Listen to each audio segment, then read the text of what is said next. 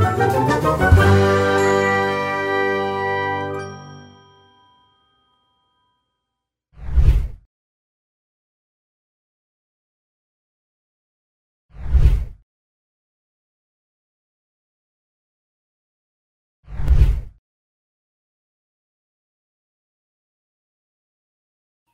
Estamos en otro martes en la Vuelta Emprende aquí con mi queridísima mesa de trabajo, Andrés y Nicolás. Ya los voy a presentar, pero primero quiero decirles a todos los que nos están escuchando que hoy tenemos un programa que seguramente les va a encantar a todos y les va a interesar para que tomen nota.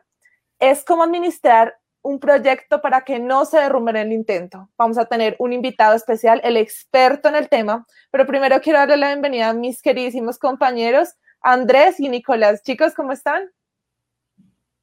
Hola Dani, bien, pues eh, un poco asustado, la verdad, en este programa es, es de los temas que son más ajenos a mí a la hora de un negocio, la parte administrativa, la, parte eh, contable, eh, de finanzas, esa es, es algo que, que, me, que suelo dejar a un lado, como que, como que me cuesta interiorizarlo, me cuesta, me cuesta me aburre. A mí en lo particular me, aburre, entonces comúnmente, digamos en este caso, en, la tienda ICUA, Andrés es el que más ha figurado acá. Entonces, en este programa vengo es con toda la disposición de escuchar y encontrarle eh, ese encanto y de interiorizar desde otra, de otra manera todos estos conceptos que, que, comúnmente suelen ser tan, tan distantes. Sí. No, y bueno, primero que todo, buenas tardes, ¿cómo han estado? ¿Qué tal Dani? ¿Qué tal Nico? Espero que, pues que en, en estas fechas decembrinas, sí, en estas fechas decembrinas pues la hemos pasado pues con la familia, con, amigos, pues ya, eh, eh, sí, como temas de familiares. Eh, pues bueno, sí, pues personalmente a mí tampoco es que lo, lo, lo, maneje muy bien, pues eh, soy diseñador industrial, pero, eh, y es un tema que, que, yo he trabajado con el invitado, eh, pues es, es, alguien muy cercano también y que me ha enseñado y que le, y sí, le, le he cogido este tema cariño por temas de, que, que, él mismo me ha dicho como, vea, esto es importante por esto, esto y esto.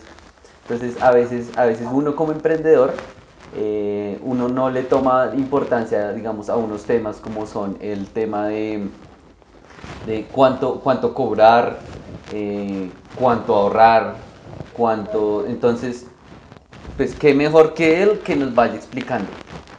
Sí. Aquí tenemos como invitado hoy. Bueno, creo que esto nos va a servir a muchos porque esto no es un tema que todo el mundo sepa y que digan voy a administrar un negocio y listo, así fue a la de Dios. No, señores. Entonces, tengo el experto en el tema, a Nicolás Reyes. Quiero darle la bienvenida. El que se presente, por favor. ¿Quién mejor para que se presente mientras se va conectando? Buenos días. Quiero repetirles, hola Nico, pero antes quiero repetirles y recordarles que todos esos programas han sido gracias a la patrocina, al patrocinio eh, de convocatoria.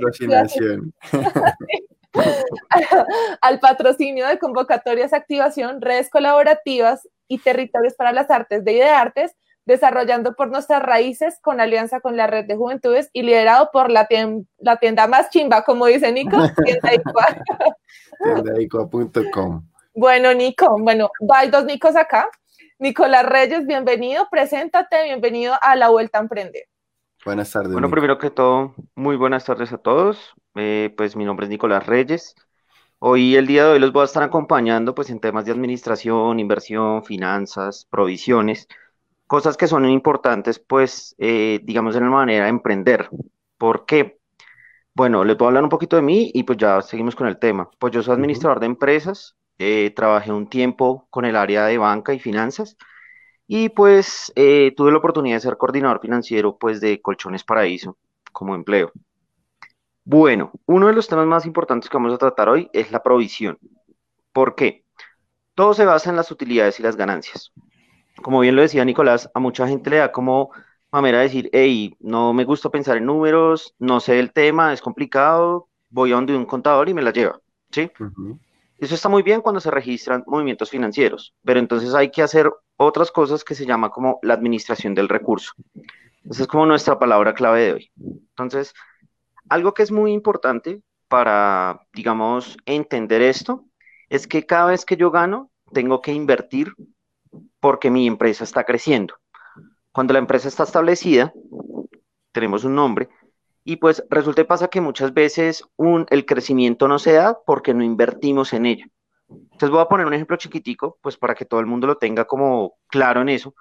Es decir, yo me gané un contrato de 10 millones de pesos, ¿sí? Entonces resulta y pasa que cosas como el arriendo, los servicios, si tenemos una locación o si no la tenemos, o si bien tenemos un aporte independiente, ¿sí? De alguna forma u otra nosotros tenemos que tener una oficina, sea virtual, sea presencial, como quieran, siempre hay que pagar algo. ¿sí? Entonces, voy a poner un ejemplo. Si tenemos 10 millones y yo tengo la oportunidad de irme a viajar a Europa, pues no lo haga. Es mejor que coja y adelante nueve meses de arriendo. ¿Por qué? Porque ese, ese ahorro se va a ver y ese ahorro se va a poder invertir eh, con el tiempo. Y lo que va a generar es un crecimiento económico.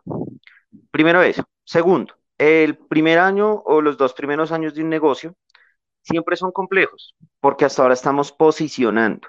Esa es una palabra clave el día de hoy, se llama posicionar. Entonces, cuando nosotros estamos posicionando, hay que hacer sacrificios, que es bien lo que decía muchas personas, y decíamos como, hey, pero porque yo sí trabajo me tengo que privar? Pues porque tengo que crecer. Así de sencillo. Entonces, hay otras cosas muy importantes que hay que tener en cuenta, y es que yo no puedo ganar más si yo no invierto más.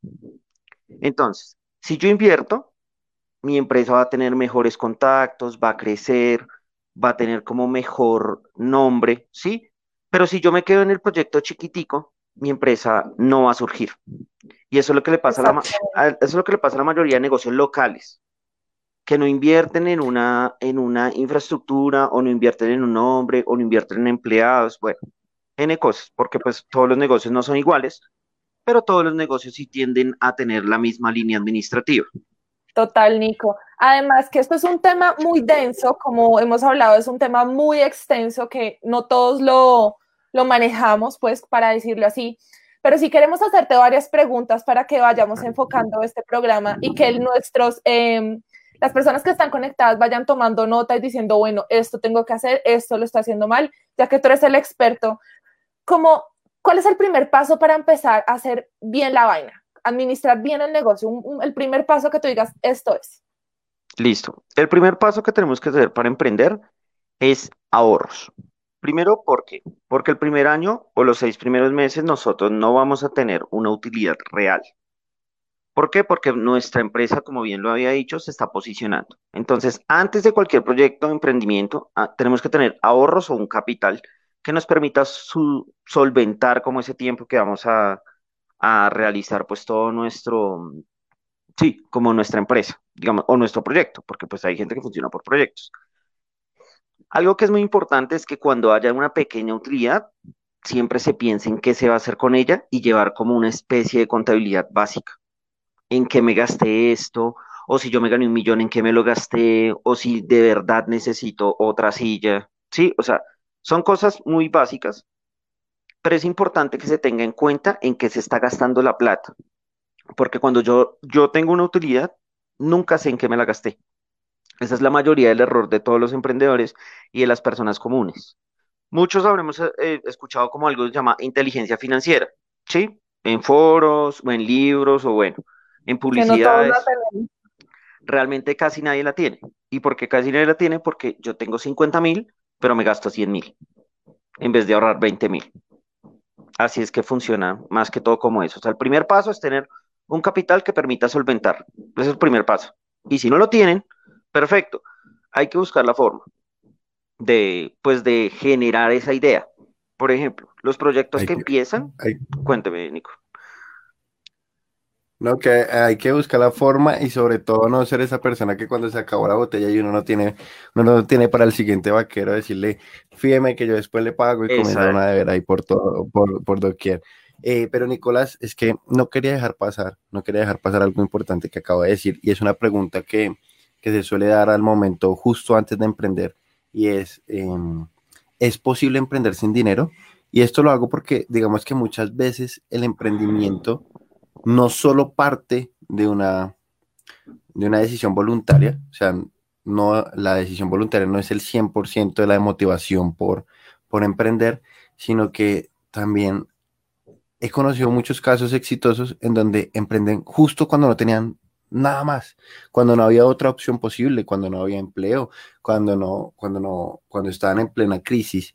Entonces, ¿qué les diría? ¿Es posible emprender sin dinero o no? Bueno, si usted me lo pregunta como persona, sí. Le voy a decir por qué. Resulta y pasa que a veces uno tiene que buscar oportunidades diferentes. Entonces, todo el mundo, o sea, lo que yo les mencionaba, el capital, es algo que es muy importante para una empresa. Pero resulta y pasa que si Andrés me coge a mí y me dice como, oiga, tengo una idea y usted tiene 25 millones de pesos, yo apoyo esa idea porque la estoy viendo como una inversión. Entonces ahí ya se está, se está, digamos que rectificando lo que se está diciendo. No siempre se necesita de capital para emprender, pero sí se necesita de una buena idea y una buena administración. Porque el problema está en que yo invierto cierto dinero en la idea de Andrés o en la idea de ustedes dos. Y resulta y pasa que en un año no estoy viendo utilidades. Entonces, ¿qué va a pasar? Yo retiro mi capital. Y si ustedes no ahorraron o de pronto las utilidades no fueron las esperadas, la idea puede que no pueda seguir, por ejemplo. Entonces, sí, la respuesta, la respuesta a esa pregunta es sí, sí se puede, pero pues hay que buscar oportunidades. O sea, digamos, y, sobre, todo sobre todo es empezar, y eso es lo que me han dicho muchas, muchos emprendimientos, es que eh, empiezan, empiezan a, a, tener una idea, ¿no? Y dicen, bueno, y, y, se trancan al momento de decir como, me falta esto, ¿no? Entonces no puedo, entonces me, me, me tranco y, y ya, de, lo dejo ahí y se pasa la idea y ya. No buscan diferentes eh, oportunidades, ¿no? También el tema de generar alianzas como eh, también hemos eh, hablado y, todo el concepto que maneja Tienda Icua es generar alianzas y preguntarles es a los expertos porque uno no se las sabe todas. Entonces, eh, a la pregunta, yo, yo sí quiero hacer este, este tema que es el tema de, digamos, de, de, cómo empezar esta idea, ¿no? Entonces, y, y, y, qué valor es el que le debo poner al, al producto, ¿no? Porque yo llego y tengo un producto y lo hago y le coloco un precio. Pero entonces en realidad yo no sé si, si estoy ganando, si estoy perdiendo, si estoy eh, invirtiendo bien, si estoy temas de publicidad. O sea, entonces es como el tema de organizar, ¿no? como costos fijos y costos variables. ¿Nos puedes eh, como abrir este, un poco este tema? Sí, claro. Bueno, eh, digamos que voy a ponerles dos ejemplos como para que tengan una guía. Si ustedes comparan una marca, no sé, tenis muy reconocida, Nike, por ejemplo, ese tipo de marcas lleva tantos años en el mercado que terceriza todo y su inversión como tal es muy mínima, es en publicidad, ¿sí? Pero si usted se da cuenta, pues ellos están ganando del 50 al 75, que son utilidades muy altas en un zapato. Ahora, volvemos a la realidad, porque pues obviamente no tenemos el capital para hacer Nike, ¿no? Pero entonces digamos que usted creó un producto o que la persona creó un producto. Recordemos dos cosas. Una cosa es un servicio, que es un producto intangible, y otra cosa es un producto, que es un producto tangible. ¿Sí? Entonces esas son dos diferencias muy grandes. Pero resulta y pasa que yo, iniciando en un producto tangible, debo siempre recaudar el 25 o el 35%. ¿Cómo lo hago? Sencillamente tengo que buscar la utilidad del costo. Lo que yo le explicaba a Andrés un día es que los costos siempre están establecidos en las utilidades. Entonces, si yo invertí 100 pesos, yo de esos 100 pesos tengo que sacar el 25% como utilidad. Por ejemplo. Pero cuando uno ya va avanzando en la idea, ah, yo ya no me voy a ganar el 25, me voy a ganar el 35%. ¿Por qué? Porque mis inversiones o digamos el factor de costo fue menor. Entonces va a dejar mucha más utilidad. Pero iniciando, o sea, cuando una persona quiere ganarse, digamos, algo en un producto, pues tiene que ganarse el 25, el 35, más o menos iniciando, este es como el, sí, digamos que como el promedio ideal, ¿no? Ahora hablemos, eso es en cuanto a productos tangibles. Antes ahora hablemos sobre productos intangibles, que es como un servicio, una plataforma, una tercerización, Amazon. productos tangibles como para, para generar esto es, son, son eh, digamos, el material Eh, ¿qué, otros, ¿Qué otros ejemplos, no? Porque, digamos, los, los emprendimientos también tienen, digamos, eh, son, son emprendimientos personalizados, o digamos, pues aquí tenemos a Dani, que también es una emprendedora, que, que, que, es el tema, digamos, de las alcancías, ¿no? Entonces está el tema de, de la pintura, está el tema del sellante, está el tema del otro material, o sea, madera y vidrio. Entonces, eso sería producto eh, tangible. Intangible, intangible, ¿cuál sería? Como tipos eh, luz. O, un producto intangible es un servicio, eh, una plataforma, una tercerización. Algo como Amazon es un producto intangible. ¿Por qué? Porque es un producto que se dedica al servicio de logística. Eso es un producto intangible. Todo lo que nosotros no podemos tocar, sí lo podemos ver y lo podemos utilizar, pero no lo podemos tocar. Porque usted Amazon, pues no, no lo puede tocar, ¿me entiende? Es más que todo como eso. Pero entonces resulta que, ¿por qué doy el ejemplo de Amazon? Porque resulta y pasa que Amazon cobra una comisión por hacer el factor de logística, ¿sí? Entonces, cuando eso pasa, la, el porcentaje de utilización es muy mínimo, porque ellos realmente lo que necesitan es una parte, dónde estar, dónde representar, ¿sí? Internet y cosas por el estilo, porque la persona simplemente está pidiendo un producto. Entonces, Daniela, voy a dar un ejemplo, Daniela pide una billetera, ¿sí? Marca Gucci. Pues resulta y pasa que ellos van a traer la billetera, pero ellos no, o sea, ellos no, no tienen que ver con Gucci, simplemente reciben el producto y simplemente lo trasladan eso es un producto intangible, pues para las personas que lo quieran tomar. Ellos cobran un tipo de comisión, claro está. Y eso es lo que siempre hay que buscar con ese tipo de servicios, comisión. Porque en ese caso no se ven utilidades, ¿sí? Se ven más que todo como solvent, o sea, son solvencias. Entonces yo digo, ah, yo en esta comisión me gané el 25. Si usted hace, digamos, 10 productos que reparte, pues está ganando 250% entre todos. Y ahí ya crea un capital por ejemplo. Esa es una forma de hacerlo. Nico, y es muy interesante lo que tú dices, porque yo soy emprendedora y estoy empezando en este mundo y en realidad todo este tema que estás tocando es ajeno. Y siempre nos, nos hacemos un 8 con tema de cuentas, que nos dio, cuál fue la rentabilidad, pero los materiales, que me queda a mí de ganancia, o sea, es terrible y creo que nos estás ayudando como a aterrizar un poquito en el panorama. Y quisiera preguntarte también, como en qué momento llega ese posicionamiento o ese, no sé cómo se llama, perdón, la ignorancia, como ese estado donde uno en realidad empieza a ver ganancias. Un punto de equilibrio. Sí, exacto. Bueno, el nombre está ahí, se llama posicionamiento, que es lo que tratábamos al principio. ¿Y eso cómo se logra? Es fácil. La mayoría de negocios después de un año le están dando. Poco, pero están dando. ¿Por qué? Porque ya la tienda la conocen o ya la persona conoce. Entonces, digamos, voy a dar un ejemplo. Yo tengo que hacer un detalle. Ah, yo sé que Daniela hace unas hermosas alcancías, entonces voy a darle eso a mi papá porque no sabe manejar el dinero, por ejemplo, un ejemplo. Entonces, yo ya sé, yo creé dentro de la mente de las personas, hay, hay una persona que yo conozco que tiene ese producto. Eso empieza después de un año y después de mucho trabajo, ¿no? Hay negocios que realmente no dan, o sea, sino al, a los, digamos que a los cinco años, por ejemplo. Pero la inversión siempre es constante. Voy a poner un ejemplo, un lavadero de carros. Un lavadero tiene múltiples servicios, pero uno invierte 100 millones de pesos y, al año no lo va a recuperar, pero creo un nombre. Cuando lo creo, otra persona va a querer arrendarlo y ahí se empiezan a ver las utilidades. Lo que tú mencionabas del punto de equilibrio. El punto de equilibrio es cuando yo logro solventar con mis ventas todos mis gastos. Arriendo, servicios, empleados, nómina. Eso se lo explicaba yo una vez Andrés, pues de manera matemática. Eh, y resulta y pasa que tenemos que tener en cuenta dos cosas. La primera, y vuelvo, insisto, la inversión sobre el negocio. Siempre tiene que haber una inversión constante. Publicidad, Instagram, Facebook, no sé, Twitter, lo que tú quieras, siempre tienen que invertir. Hoy en día es así. Por ejemplo, digamos, la gente que se dedica a hacer volantes. Funciona, pero no tanto.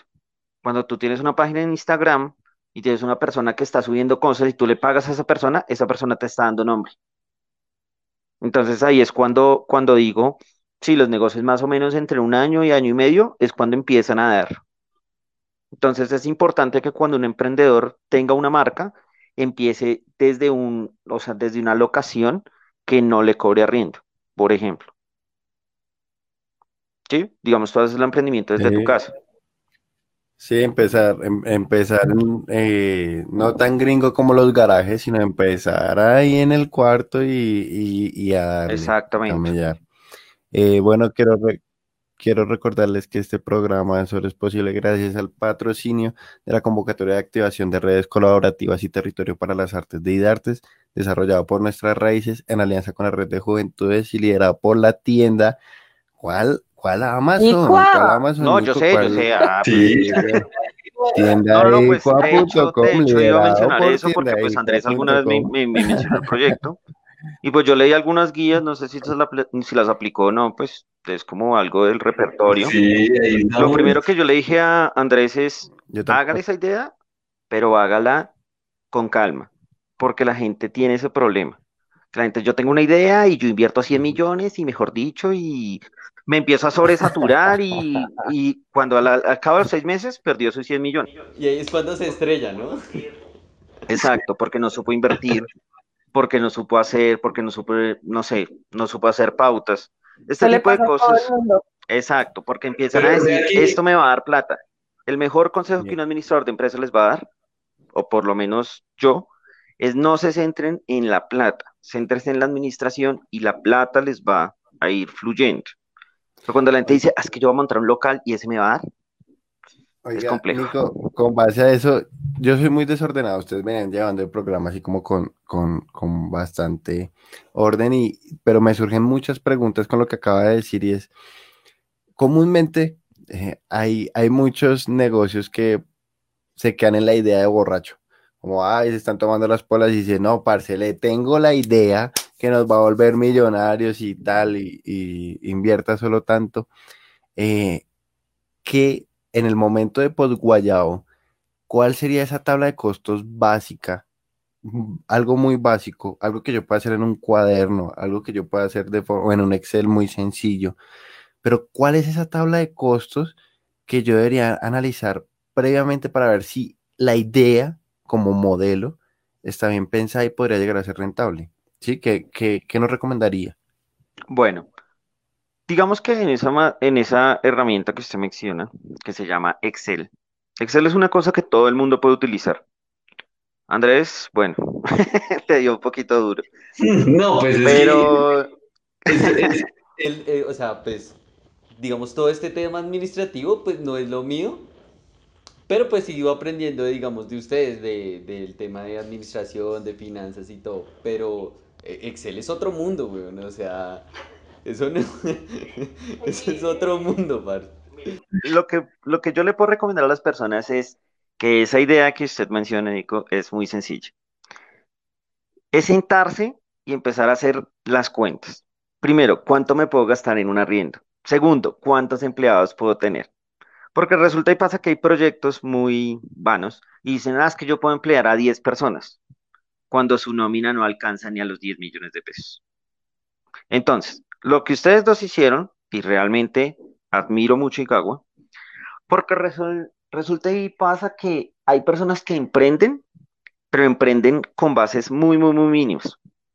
Entonces, ahí para responder las preguntas, ¿qué es lo que tiene que hacer? Primero, tener las cuentas y sentarse realmente a decir cuánto tengo que invertir. Segundo, ¿cuántas personas puedo tener? porque mi, proyecto tiene que tener dos o tres personas porque el uno hace esto y el otro hace lo otro y el otro, ¿sí? Lo tercero, la utilidad clara y la idea clara.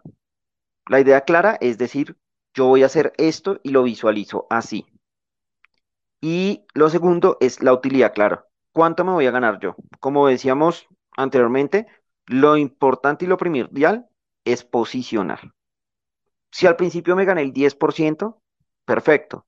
Hay que estar agradecidos si me gané el 10% de una venta, de una comisión, pero me la gané. Con el tiempo, puedo llegar a decir, yo le subo al 15% o al 25%, a los seis meses, a los nueve, a los 12, como lo quieran tomar. Realmente, ¿qué es lo que tengo que hacer yo para costear?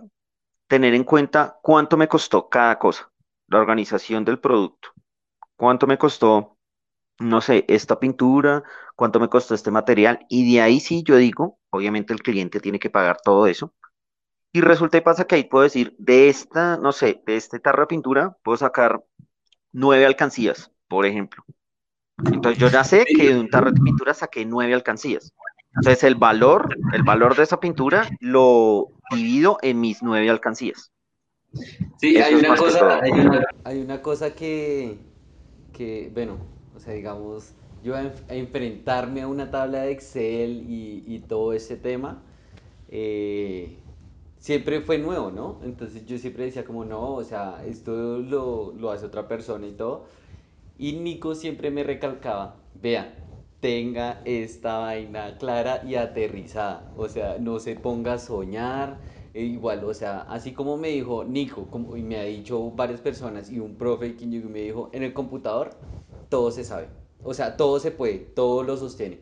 Pero usted, al aterrizarlo, usted se estrella, o sea, poner las cosas reales, se va, se va, se va, se va, va aprendiendo. Entonces, Nico siempre me dijo, vea, hagamos, y, nos sentamos y fueron horas, o sea, horas, días y, nos sentamos, vea, y me, decía, vea, ah, venga, yo se lo hago. Y le dije, no, no, venga, enséñeme porque pues igual yo tengo que aprender, ¿no? Porque si no, cualquier cosa me, me, me, pasa. Pero entonces, Nico, yo sí quiero, yo sí quiero eh, preguntarle, y, y, pues a Ani también, que, que es emprendedora, y, y, a, y a, Nico, pues Nico no sé si me responda.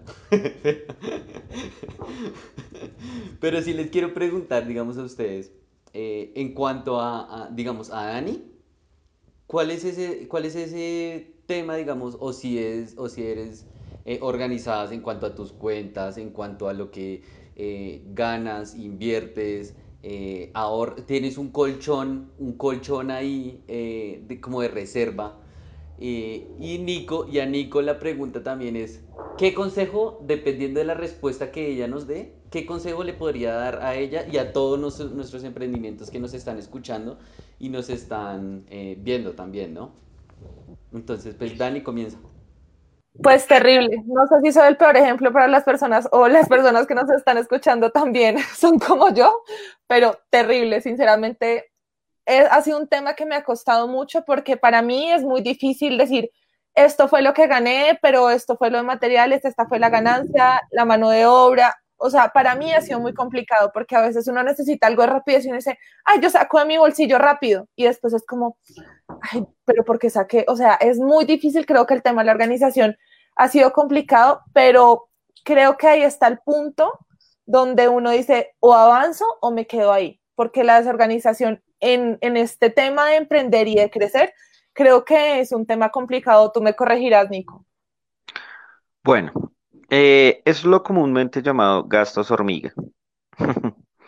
Resulta y pasa que yo tengo una utilidad pequeñita. Digamos que este mes me fue muy bien y a Dani le quedaron 150 mil pesos. Entonces, el caso que yo veo es que Dani, en vez de decir, uy, voy a invertir en más material, porque muchas de esas funciones no funcionan como por pedido, sino por inventario, por así decirlo. Entonces yo digo, no, necesité esto y saqué 50 mil. Ya entrada sacaste 50 mil. Entonces ya ahí hay como un problema. Todo eso se puede solucionar. O sea, no estoy diciendo que un gasto hormiga sea malo y que mejor dicho no, no, no compremos y no haga. No, ese no es el hecho de las cosas, porque pues para algo trabajamos, ¿no? Pero cuando uno está creciendo eh, económicamente y está haciendo capitales sólidos, tiene que sacrificar muchas cosas. Y ese es el asunto, en los gastos hormiga. Otra cosa que les iba a mencionar de pronto es que así como hay deudas muy malas, muy malas, también hay deudas buenas. Entonces, ¿uno qué puede hacer? Primero, tratar los gastos hormiga, identificar cuáles son los gastos hormiga. ¿Sí? Entonces, todas las personas que están emprendiendo al principio tienen el mismo problema dicen yo gasto mucho en esto o gasto mucho en lo otro y no lo estoy utilizando. Entonces, ¿qué tengo que hacer? Un control de los gastos hormiga, para el caso de Dani. Lo segundo, y lo que les hablo las deudas. Las deudas son cosas que tienden a nosotros a darnos nombre financiero. Entonces, cuando ICUA tenga el suficiente poder y capital, pues tiene que invertir por medio de un crédito. Pero eso cómo se logra? Porque años antes logró su punto de equilibrio. Entonces sus ventas están pagando el crédito. Eso es una deuda sana. Pero si digamos yo tengo, eh, por ejemplo, digamos, mezclémoslo con los, con los gastos hormiga. Si yo digamos tengo un crédito y tengo la cuota y esa cuota saqué 50 mil, complicado, porque no voy a poder solventar la cuota como debe ser y van a empezar a haber problemas. Y ese tipo de hábitos es lo que realmente eh, en una empresa o en un negocio pequeño, local, emprendimiento, ese tipo de cosas chiquiticas, gastos hormiga, inversiones que no son, gastos realmente que son innecesarios, son lo que empieza a acabar el capital. Y cuando se dé una oportunidad de inversión, no va a haber capital. Cierto, Nico. Pues creo que yo y todas las personas que nos están escuchando eh, hemos aprendido mucho de ti. Yo estoy haciendo mi lista. Eh, y pues muchas gracias en serio, Nico, por instruirnos, por enseñarnos en este tema que en realidad es muy denso, pero no los has hecho más ameno, más masticable. Ahí veo a Nicolás concentradito. No, y que tiene una cara de decir como... Nico abrió Excel. está buscando en Google. No, lo, lo, que pasa es que Nico lo que hizo hoy fue poner en evidencia muchas falencias eh, que venían ocurriendo, eh, sobre todo, digamos que más que con ICUA, me ocurre también en algo que me parece muy importante que debemos meter esta, esta cultura, esta inteligencia financiera y es en la economía personal.